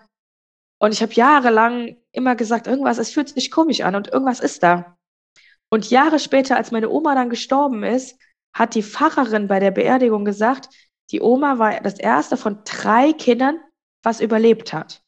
Also es wurden zwei Kinder zwar lebendig geboren, sind dann aber beide gestorben. Und meine Oma war das erste von den dreien, was gelebt hat. Und die beiden wurden beerdigt. Und ich bin davon überzeugt, in dem Moment schauten mein Mann und ich uns an und ich hatte das Gefühl, ach, das war's. Ich habe das gespürt. Ich habe diese, diese Kinder, die hatten, jeder Mensch hat Energie. Jedes, jedes Kind, was entsteht, ist ein Energieklümpchen. Und diese Energie ist im System drin. Und wenn ein Kind stirbt, dann, dann wird diese Energie frei. Das ist vielleicht jetzt arg, ähm, ja, energetisch betrachtet, ja, arg äh, spirituell betrachtet, aber das ist so mein Ansatz mittlerweile, ähm, was sich durch meinen eigenen Verlust irgendwie verdeutlicht hat, wo ich für mich gemerkt habe, dieses energetische, das ist viel mehr als dieses medizinische. Mhm. Und gerade bei, bei kleinen, bei frühen Geburten, diese Kinder, die waren dennoch da. Und ich meine, es gibt ja auch Mamas, die sagen, ach, das war nichts. Und dann ist das auch in Ordnung für die Mamas, ja? Aber Mhm. nicht, wenn die Mama sagt, aber das war doch was. Ich habe doch den Herzschlag gesehen und der Arzt sagt ihr, stell dich doch nicht so an, das war doch nur ein Zellklumpen. Ne? Also das müssen die Eltern für sich selber entscheiden, ob es für sie was war oder ob es nichts war. Und die meisten sagen, aber es war doch mein Kind. Ja? Und wenn wir da verstehen, dass diese Kinder auch ein Recht haben, in unserem System genannt zu werden. Ja, zum Beispiel, ich habe jetzt gerade eine Frau begleitet, die hat, die war dann 15. Woche, als das Kind geboren wurde und in der 10. Woche ist das Kind gestorben. Ähm, ich habe habe die Frau begleitet und wir haben Abschiedsfotos gemacht, wunderschöne Fotos. Ähm, die können wir ja auch noch zeigen auf eurer Seite. Ähm, und ähm, das war so wichtig für die Mama. Und das Kind wird jetzt auch beerdigt. Das Kind bekommt einen Grabstein. Und das ist der Mama ganz wichtig. Und es darf Mhm. sein. Aber Du weißt ich ja glaube, auch nicht, was individuell ähm, auch an diesem Kind, auch an Gefühlen, Emotionen, Hoffnung, was da alles drinsteckt. Ne? genau. Also ja. ich meine, ich kenne das auch, ähm, so sag ich mal, aus meinen Anfängen, dass man gedacht hat, okay, ähm, das, aber es wurde mir so vorgelebt, ja. Also ich will mir jetzt auch irgendwie nicht rechtfertigen oder so, sondern es war einfach so, ähm, dass wenn wir dann nachts eine Frau kam, sechste Woche, und wir haben gesehen, okay, da ist die, das, das Kind entwickelt sich nicht weiter, das ist schon eine beginnende Fehlgeburt oder die Fehlgeburt hat schon stattgefunden und es fängt jetzt gerade an abzubluten. Dann ähm, wurde so, ja, aber ist doch erst sechste Woche. Mhm. So, ne? Und das hat sich bei mir radikal geändert. Das hat sich aber auch, ich glaube, schon vor meinem positiven Schwangerschaftstest, aber wirklich, es war ja auch für mich, du, ich will nicht wissen, jede, jede, glaub, jede Gynäkologin schaltet sich einmal am Tag in der frühen Schwangerschaft. Mindestens, ja. Und weil man solche Ängste ja irgendwo hat. Und das ist ja auch so krass. Man, man, für mich war ja auch da sehr, sehr viel Wunsch und Liebe drin. ja. schon in diesem, ich möchte schwanger werden, Schon wenn vorher, es da ja. ist, Ja. dann Ja. ist ja die Freude so groß. Ja. Und dann Ja. ist auch die Trauer und die Enttäuschung so groß. groß, egal wann Genau. das passiert. Ja. Ja, natürlich, desto später, desto mehr entwickelt sich ja auch noch an, an Liebe und, ähm, und Vorstellung und so weiter. Aber trotzdem, jeder Ja. hat das Recht zu trauern. Ne? Ja. Und was, was mischen sich andere Leute darin ein oder Ja. meinen, da sich irgendwie andere Menschen zu bevormunden? Ja. Das hat für mich auch sowas, sich auf eine andere Ebene stellen. Ja? Ja. Zu sagen, ich bin jetzt hier irgendwie der Ober, äh, also ich stehe über dir und sage, das ist doch nicht so schlimm. Das ist Ja. egal. Jeder Mensch hat doch seine eigenen Gefühle und Gedanken und du steckst nicht drin. Du kennst diesen Menschen nicht. Also in der Klinik ja noch weniger, als wenn du jemanden über Jahre hinweg schon in der Praxis mal kennenlernst Ja, und genau. weißt vielleicht auch, wie schwer der Weg vielleicht auch war zu dieser Schwangerschaft. Ne? Und, Ja, das ähm, kommt auch noch hinzu, ne? Also ich, ich das wusste, ja- ich kann schwanger werden, ich hatte schon ein Kind vorher. Ich, ne, als dann nach Jonathan die äh, kleinen Geburten dann stattgefunden haben, da habe ich mich da schon so gefühlt wie der Loser schlechthin. Also ich habe mir auch gesagt, mein Gott, du kriegst auch gar nichts hin. Du kriegst nicht mal hin, dass das Kind bleibt bei dir. Du kriegst es nicht hin. Ähm, aber, und ich muss sagen, nach, nach Jonathan war es halt die neunte Woche, das waren eineiige Zwillinge. Und einmal danach war es nochmal in der sechsten Woche. Also es war wirklich positiver Test und zwei Tage später das Abbluten. Ähm, ich hatte da natürlich vergleichbar zu Jonathans Geschichte gar keine so eine Verbindung und so Bezug, weil ich einfach gar keine Zeit hatte, meine Kinder lange bei mir zu haben. Ne? Also da sehe ich wirklich auch eine, einen Unterschied bei mir zu den Kindern. Aber dennoch haben meine Kinder eine Wertigkeit verdient. Meine Kinder sind eingetragen. Du kannst ja die, selbst die frühen Fehlgeburten, äh, kannst du im Stammbuch eintragen lassen. Das habe ich machen lassen. Du kannst auf dein zuständiges Standesamt gehen und das dokumentieren lassen. Ich hätte sogar einen Namen eintragen lassen können. Das habe ich nicht gemacht. Aber ja, für beide Zwi Mhm. für die Zwillinge und für das Einzelsternchen, was danach kam, das ist in unserem Stammbuch enthalten jetzt. Und es war mir ganz wichtig. Das ist, ähm, ja, hat sich für mich gar nicht die Frage gestellt. Also Aber glaubst du nicht auch, dass du vielleicht auch dir so eine eigene Schutzmauer aufgebaut hast nach deiner Erfahrung mit Jonathan? Dass du doch. gesagt hast, so ein bisschen auch, dass du anders gefühlt hättest, wenn das vor dem Jonathan passiert wäre? Ja, kann sein. Weißt du, gerade weil Ja. einfach natürlich auch diese Angst vielleicht auch ähm, gerade direkt danach, ähm, dass du diesen Schmerz wieder spürst, Ja. dieses, ne, das Ganze, Ja. dass man dann sagt, okay, erst Ja. wenn sie da sind oder so, also quasi, dass Ja. man das erst nicht zulässt, so richtig. Das ne? kann auch Also- sein. Also ich habe, ähm, wobei ich bei den Zwillingen auch von Anfang an geblutet habe und ich habe sofort gewusst, das wird nichts. Das war wirklich, Okay. also ich, mein Gefühl, also das muss ich wirklich sagen, nach Jonathan habe ich so diesen energetischen Weg zu mir selbst gefunden. Also es ist ganz seltsam, ja, diese Verbindung zu mir selber, zu meinem Uterus, zu meinem Körper. Ich bin so eins mit meinem Körper. Und das haben tatsächlich die Kinder, die gegangen sind, bei mir äh, geschaffen. Ähm, und da muss ich sagen, also ich war schwanger und ich wusste da von Anfang an, das wird nichts. Hm. Und es wurde auch nichts. Also neun Wochen habe ich geblutet, neun Wochen habe ich praktisch gewartet darauf, dass endlich Ende ist. Also ich war auch irgendwann an einem Punkt, da ich gesagt habe, und jetzt geh endlich ab, dass ich nochmal eine Chance habe. Löst sich doch jetzt bitte. Also es hat neun Wochen gedauert und ähm, am Tag der kleinen Geburt habe ich erst erfahren, dass es Zwillinge waren. Und dann, ja, dann erfolgte halt die kleine Geburt im Bad allein, eingesperrt mit Wehen. Und ich habe halt eine vollständig gefüllte Fruchtblase mit meinen beiden Kindern in meine Hände geboren. Und es war schon halt so ein riesiger Schockmoment. Aber es hat mich halt auch auf meinen Weg gebracht. Hattest du dich denn da schon ähm, darauf spezialisiert? Wann kam das, dass du gesagt Nee, hast, ich war- gehe jetzt diesen Weg? Das war tatsächlich mit dieser kleinen Geburt. Also die Zwillinge wurden geboren. Ich stand mit Blut, also ich hatte die, die Beine, mir lief das Blut die Beine runter. Mit dieser Fruchthöhle in meinen Händen habe ich den Gedanken gehabt, und jetzt werde ich Hebamme. Also das war wirklich, mit den Zwillingen kam ein Gedanke, jetzt werde ich Hebamme. Was, was hast du vorher gearbeitet? Äh, eigentlich immer noch, auch im öffentlichen Dienst. Also was ganz Mhm. anderes. Ja, Und halt ja. als Fotografin tätig. Mhm. Ähm, also das war so der Gedanke nach der ersten kleinen Geburt, jetzt werde ich Hebamme. Ähm, aber wir wollten ja halt noch ein weiteres Kind und somit habe ich diesen Gedanken erstmal zur Seite geschoben und wir haben einfach weitergemacht. Also es ist wirklich diese zwei kleinen Geburten. Ich bin, ich war ja viermal in einem Jahr schwanger Und diese zwei kleinen Geburten habe ich echt so rübergeschoben, habe gesagt, so und einfach weiter, weiter, weiter. Also Jonathan wurde im April geboren. September war ich schwanger, Ende Oktober war die erste kleine Geburt. Wieder nur weitergemacht. Ähm, also wirklich auch wahnsinnig, wie als ob ich nichts anderes mehr im Kopf hätte, außer ein lebendiges Kind endlich im Arm zu halten. Ähm, da sind auch äh, manche Sprüche auch von Bekannten, äh, ja, innerhalb der Familie, eine ältere Dame hatte dann irgendwann gesagt, weiß dein Mann überhaupt davon? Hä? Wo ich gesagt habe, natürlich, also der ist ja der Vater von, der, von den Kindern, natürlich weiß er davon. Ja, aber das mit Jonathan, das hat doch jetzt mal gereicht. Was, was machst du denn jetzt schon wieder weiter? Also, hä? Wo ich gedacht habe, haltet euch doch alle mal da raus. Wir machen da weiter. Wir machen weiter bis, bis geht nicht mehr. Ähm, ja, da hat man auch so erfahren, wie die Gesellschaft auch einfach damit umgeht. Und ähm, ja, die Angst vor erneutem Verlust war auch in der Gesellschaft groß, aber das war mir egal. Ich hatte ja selber Angst. Aber mhm. das, das, stand gerade zur Debatte, ob oder ob nicht. Ich konnte meinen Kinderwunsch nicht mit einer Totgeburt abschließen. Das nee, ging nicht. Ja, und dann war ich halt ähm, Ende Oktober die erste kleine Geburt. Und Anfang Januar habe ich dann wieder positiv getestet und nach zwei Tagen war dann wieder eine Blutung da. Und anschließend im nächsten Zyklus war ich schwanger mit unserem Regenbogenmädchen, was dann geblieben ist.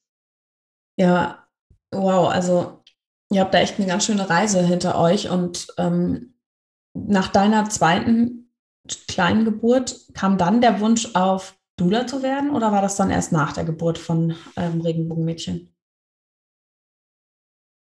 Ich kann dir gar nicht sagen, wann der Punkt war. Doch, das kam, glaube ich, nach Maria erst. Ähm, aber der Wunsch, Frauen über kleine Geburten auf natürlichem Weg zu begleiten, war sofort da. Mhm. Also die Tatsache, dass man mir damals die Ausschabung natürlich aufschwarzen wollte und ich noch beim Frauenarzt gesagt habe, nee, mache ich nicht, ähm, das regte bei mir einfach das Nachdenken an. Und ich habe einfach für mich gemerkt, also auch das Umfeld, auch meine Schwiegermutter, die auch dann sehr überrascht war, die auch selber Verlust hinter sich hatte, die dann auch gesagt hat, wie ohne Ausschabung? Alleine auf natürlichem Weg. Also die kamen uns ähm, am nächsten Tag besuchen, nachdem die Zwillinge am Abend geboren wurden, und waren fassungslos darüber, dass ich das alleine für mich im Bad gemacht hatte. Und auch, ich habe so die Angst in ihren Augen gesehen.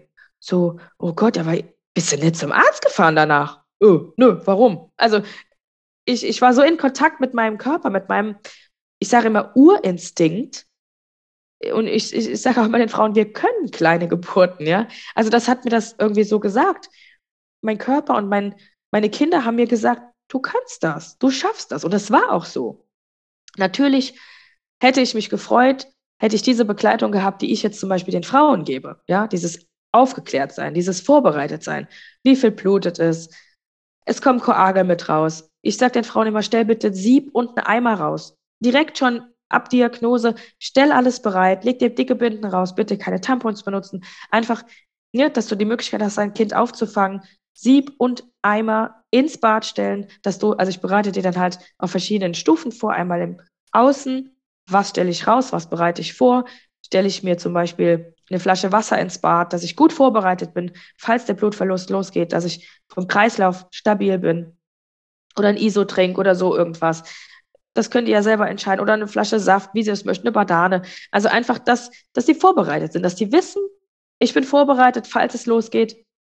Ich bin nicht nicht vorbereitet. So, das ist das einmal im Außen. Dann einmal ähm, lege ich den Frauen auch einfach so Abschiedsrituale ans Herz ähm, Möglichkeiten, sich zu verabschieden, Abschiedsfotos zu machen, Brief ans Kind zu schreiben, in Kontakt mit dem eigenen Kind, mit dem Bauch zu treten, ähm, sich Zeit zu nehmen, einfach um Abschied zu nehmen. Und nicht um, ach ja, so Diagnose und sofort in den OP. Da fehlt ein ganzes Stück Abschied und Realisieren. Das ist in meinen Augen ganz, ganz verkehrt, wenn man sowas macht. Ähm, von Seiten der Medizin, dass man den Frauen einfach gar keine Zeit gibt. Ja? Ähm, und halt auch diese Vorbereitung, was kommt denn danach? Was passiert, wenn ich diese Geburt habe? Weil die Frauen kriegen ja nicht gesagt, du hast Wehen. Also ich bereite die Frauen echt, ich gebe ihnen so viele Informationen ans, an die Hand, lieber zu viel als zu wenig, dass sie ein Wochenbett danach haben, dass die einen Hormonabfall haben, dass die wahrscheinlich denken, oh Gott, was ist bei mir jetzt los? Ich werde ja verrückt. Also manche Frauen haben das Gefühl, verrückt zu werden, aber das ist der Hormonabfall. Dass die die haben kein Kind an der Hand, jetzt haben wir noch den Verlust, die Trauer und den Hormonabfall. Und dann sage ich den Freunden, das ist völlig normal. Und ich erkläre, ich habe Phasen ausgearbeitet, zehn an der Zahl, und erkläre den Frauen, welche Phasen sie durchlaufen. Und ich, ne, mhm. von Angst, Abwehrhaltung, ähm, ich schaffe das nicht und ich will das auch gar nicht und Zweifel, dann wieder ins, in die eigene Kraft zu kommen und zu merken, doch, ich kann das. Ne? Ich komme wieder in Kontakt mit mir, mit meiner eigenen Kraft, mit meinem Ursystem, mit meinem Urvertrauen. Also ich gebe denen alle Informationen an die Hand und jede Frau darf sich das rausziehen, was für sie passend ist. Und ich bereite die wirklich von A bis Z vor an Informationen. Ähm, und diese Sachen hätten mir damals natürlich auch sehr geholfen, aber ich hatte das alles nicht. Ich hatte zwei Hebammen, also eine Hebamme, die weiter weg gewohnt hat, mit der war ich in Kontakt, ähm, aber die war halt weiter weg. Und die hat Gott sei Dank mir eine Hebamme empfohlen, die hier in der Nähe war. Die hat dann mich irgendwie zwischengeschoben, mit der hatte ich zwei Telefonate vor der Kleingeburt. Aber das war es halt auch. Ne? Also es ist halt auch schwierig, auch gerade wegen dem Hebammenmangel, dann Frauen mit kleinen Geburten mal gerade so dazwischen zu schieben. Das, das ist also ein bisschen kompliziert. Ähm, aber für mich ist es essentiell notwendig, dass halt auch medizinisches Personal versteht, wie wichtig auch eine emotionale Begleitung ist. Mhm, total. Und, ja. Also ja, und ich glaube, da fehlt einfach, wie du schon gesagt hast, viel an Aufklärung. Ich glaube, dass ähm, jetzt zumindest meine ärztlichen Kolleginnen und Freundinnen ähm, dankbar wären, ne, um Tools, die man an die Hand bekommt, wo man sagt, okay, das kann ich tun, auch für die Frau in dem Moment, gerade auch, wenn man in der Praxis niedergelassen arbeitet und mit den Frauen ja auch danach noch in Kontakt ist. Ne? Was mache ich mit, also wie kann ich damit selber auch für mich umgehen, wie kann ich aber auch mit ihr umgehen, ihr eine Stütze sein, auch wenn sie dann nach der kleinen Geburt vielleicht wiederkommt, ne? wie, also ich fühle mich da schon in manchen Momenten oder fühlte mich auch sehr überfordert. Ne? Ich habe mhm. das ähm, durch meine ganzen Weiterbildungen, die ich gemacht habe, sowieso meinen ganzheitlichen Ansatz irgendwie so ein bisschen so einen Weg für mich gefunden. Aber klar, es gibt für mich auch immer wieder solche Ausnahmesituationen und natürlich auch immer so viele verschiedene Persönlichkeiten, die dir bevorstehen. Ne? Das ist, reagiert ja auch nicht jede Frau. Und für mein, manche Frauen, das muss ich jetzt einfach mal auch aus der anderen Perspektive sagen, ist die Ausschabung aber vielleicht auch der richtige Weg. Genau. Also so die kann braucht, man nicht so pauschalisieren. Die, bei der ist das genau, bei der ist das vielleicht, wenn sie das nochmal erleben sollte, dann auf einmal ganz anders. Mhm. Aber ich habe das auch, gerade auch bei Frauen, die das schon mehrmals erlebt haben, die dann immer sagen, ich kann das gerade nicht mehr. Ich möchte mhm. auch, nee, weit, wie du auch, sagst, auch weitermachen. Auch, also und egal, welcher Weg da eingeschritten wird, das ist völlig in Ordnung. Aber ähm, dieses selbstbestimmte Entscheiden, das kannst ja. du halt nur, wenn du Aufklärung hast. Ne? Total. Ne? Und das und da muss man auch wissen, was bei der Ausschabung auch mit dem Kind passiert, ne? mhm. dass das nicht als Ganzes rauskommt. Ähm, dass wenn du nicht vorher ausführlich geklärt hast, dass du das mit nach Hause nehmen möchtest zum Beerdigen, dann landet das halt mal da, wo es nicht hin soll.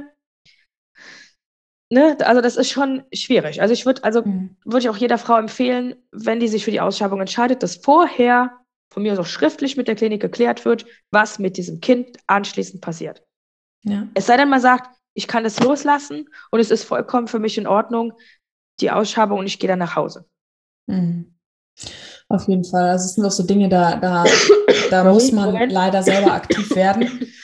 Ähm, Sorry. Ja, da muss man auch leider ähm, selber aktiv werden. Ne? Und ähm, wie du schon sagst, also medizinisches Personal braucht ja auch einfach die Aufklärung. Mir sind auch manche Dinge, muss, wahrscheinlich auch durch Fehler, die man selber gemacht hat, dann irgendwann bewusst geworden. Ne? Wenn dann eine Frau gesagt hat, oh, ich habe aber so stark geblutet, das hätte ich gar nicht gedacht. Dass ich dann gemerkt habe, natürlich weiß ich, dass das stark mhm. blutet, aber Reminder an mich selbst, nächstes Mal auf jeden Fall mit sagen.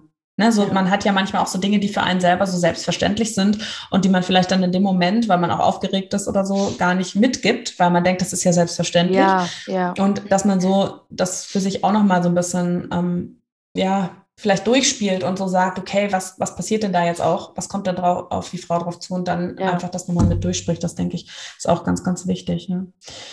Wow, wir haben echt, ähm, sind super, super tief in die ganze, ähm, ja, in das Ganze reingestiegen, eingestiegen und wir wollen das ja auch noch die ganze Woche zusammen machen und ich freue mich schon wahnsinnig drauf. Ähm, mit dir da auch nochmal in spezielle Themen einzusteigen. Wir wollen auch noch darüber sprechen, wie kann man mit der Trauer umgehen. Du hast ja auch schon gesagt, dass in deinem Buch sehr, sehr viel zu finden ist. Wir verlinken das natürlich alles unten in den Show Notes. Und ähm, die Frauen können ja auch mit dir in Kontakt treten online, oder? Also wenn jetzt so Bedarf genau. da ist in einer Betreuung. Auch das verlinken wir auf jeden Fall unten in den Show Notes, sodass ihr mit Corinna direkt in den Austausch treten könnt und auch ihre tolle ähm, Instagram-Seite, wo sie auch ganz, ganz viel teilt.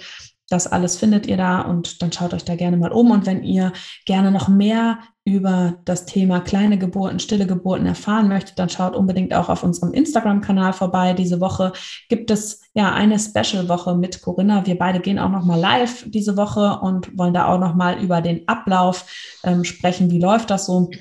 mit kleinen Geburten, wenn die Diagnose gestellt ist, wie kann man damit umgehen und wie kann man vielleicht auch selbstbestimmt seine Entscheidung treffen. Also gerne, wir freuen uns wie immer, wenn ihr auch eure Erfahrungen, eure Gedanken zu dieser Folge mit uns teilt. Das könnt ihr gerne über E-Mail machen oder als Direct Message auf Instagram oder gerne auch unter den heutigen Post. Wir freuen uns auf jeden Fall, wenn ihr aktiv mit dabei seid in dieser Woche und auch wenn ihr den Podcast im Nachhinein hören solltet, dürft ihr natürlich auch gerne eure Erfahrungen und Gedanken dazu teilen. Vielen Dank, Corinna, an dich, dass du heute mit dabei warst und dass du diese Woche mit uns zusammengestaltest.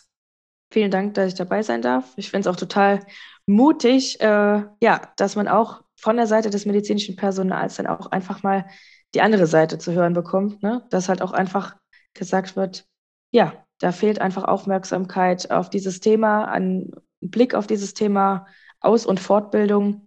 Ähm, Finde ich auch wahnsinnig schön, dass du da so emotional rangehst. Ähm, ja, das würde ich vielen, vielen Frauen wünschen, dass die Frauenärzte da ein bisschen mehr, ja, auch Emotionen zulassen, denn äh, auch Emotionen zeigen ist ja, hat ja nichts mit Unprofessionalität zu tun. Ich glaube, das ist so ein Trugschluss im medizinischen Bereich. Genau. Und ähm, ja, ich freue mich sehr auf diese Woche bin ein bisschen aufgeregt, weil wir haben noch ein bisschen was geplant. Und ähm, vielleicht an dieser Stelle noch, dass es ab Januar auch bei mir eine Art Fortbildung für medizinisches und auch nicht äh, medizinisches Personal geben wird zum Thema äh, emotionale Begleitung von kleinen Geburten, weil ich gerne mein Wissen weitergeben möchte, was ich mir durch den eigenen Verlust und auch durch die Betreuung von Frauen erarbeitet habe. Super. Also sehr, sehr wichtig, wenn jemand mit dabei ist, der aus dem medizinischen Bereich kommt oder der Frauen bei kleinen Geburten, stillen Geburten begleiten möchte oder dies schon tut, der findet dann auf jeden Fall ab nächstem Jahr bei Corinna noch mehr Informationen. Neues Jahr, neues Glück. ja, danke schön für deine Zeit. Diese Folge war für mich als ja, Ärztin, aber auch als Mama von zwei Kindern sehr, sehr emotional. Ich, ich glaube, dir ging es wahrscheinlich ganz genauso, als du Corinna zugehört hast, als sie von ihrer eigenen Geschichte erzählt hat. Und vielleicht steckst du auch gerade in einer Trauerphase. Vielleicht hast du auch ähnliche Erfahrungen gemacht wie Corinna. Ich hoffe auf jeden Fall sehr, dass wir dir mit dieser Folge helfen konnten, dich stützen konnten und ja, wenn du magst, habe ich gerade ja schon gesagt, dass du gerne auch mal deine Geschichte, deine Erfahrungen mit uns teilen. Wir wollen auf jeden Fall dafür sorgen, dass das Tabu rund um die kleine Geburt, die stille Geburt endlich gebrochen wird und dass auch diese Erfahrungen und Geschichten gehört werden, dass die kleinen Seelen genauso in unserer Gesellschaft ihren Platz finden und wir freuen uns auf jeden Fall, wenn du diese Woche mit uns auch in den Austausch treten magst auf Instagram. Und wenn dir diese Podcast-Folge gefallen hat, freuen wir uns wie immer über eine positive Bewertung auf iTunes, damit wir noch mehr Frauen erreichen können.